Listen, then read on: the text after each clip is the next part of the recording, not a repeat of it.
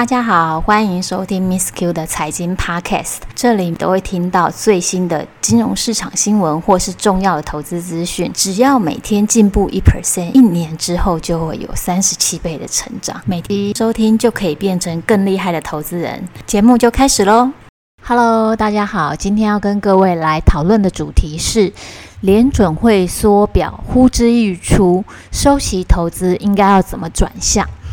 嗯、呃，先来跟各位来解释一下什么叫联准会缩表。因为在去年疫情下，联准会为了要救市，救市的一个方法就是把市场的借款利率压低。他采取的策略呢，包含了跟大众宣布说，我每个月都会定期定额的买入八百亿的美国公债，跟四百亿的美国房贷证券。这个不间断的买盘，就让市场的利率维持在一个低档，因为大家都知道说，我只要抱着债券，下个月联准会呢就继续去拱住这个价格。但是呢，随着整个疫情的慢慢减缓，还有金融市场的价格也越来越稳定，甚至已经到达一个很高的水准。联准会近期的理事纷纷的表态，如果就业的数据很好，经济有很大的进展，他们就会考虑减少买债的这个金额，减少买债这个动作就称为缩表。这会对市场会有什么样的影响？那对我们的投资要怎么样来应应呢？其实缩表一个最大的影响就是少了债券的这个买盘，少了债券的买盘，债券的价格会往下走。配预期长期美国公债还有房贷债券的利率是会往上走的。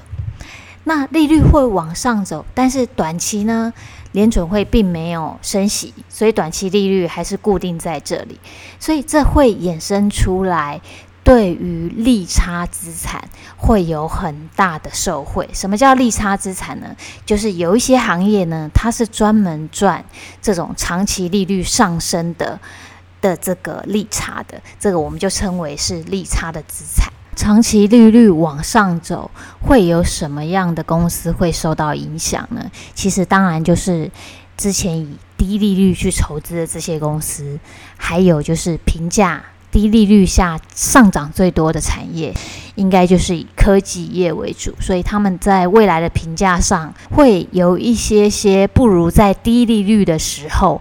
那么的高，所以可以预期科技业，大家可以发现，在第一季整个利率拉上来的时候，科技业的走势是有一点被压抑的。那我们再回到利差资产这个部分，因为这才是我们未来在缩表下投资重点。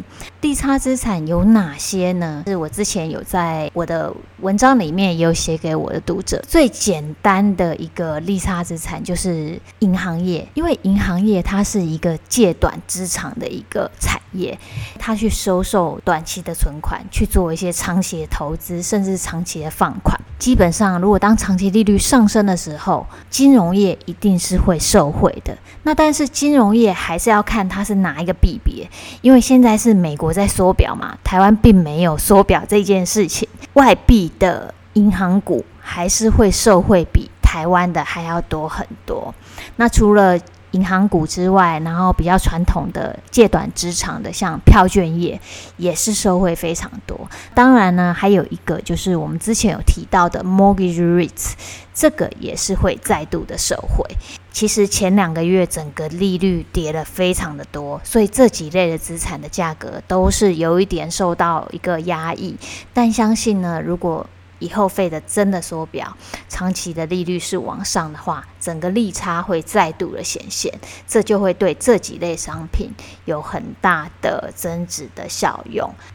所以在缩表后的金融市场，特别就是收息投资，我们当然就是要选择第一类是抗通膨的收息投资，像不动产啊、REITs 之类。第二呢，就是利差型。短期利率，因为 Fed 还没升息，所以它是不动的。但是长期利率呢，会因为 Fed 不再买债，而利率往上走，所以长短天期的利差就是两个相减是会扩。那在今天的节目下面有附上两篇，就是那两篇的内容，所以请读者可以再复习一下，加强这个观念。那我是 Miss Q，我们下次见哦，拜拜。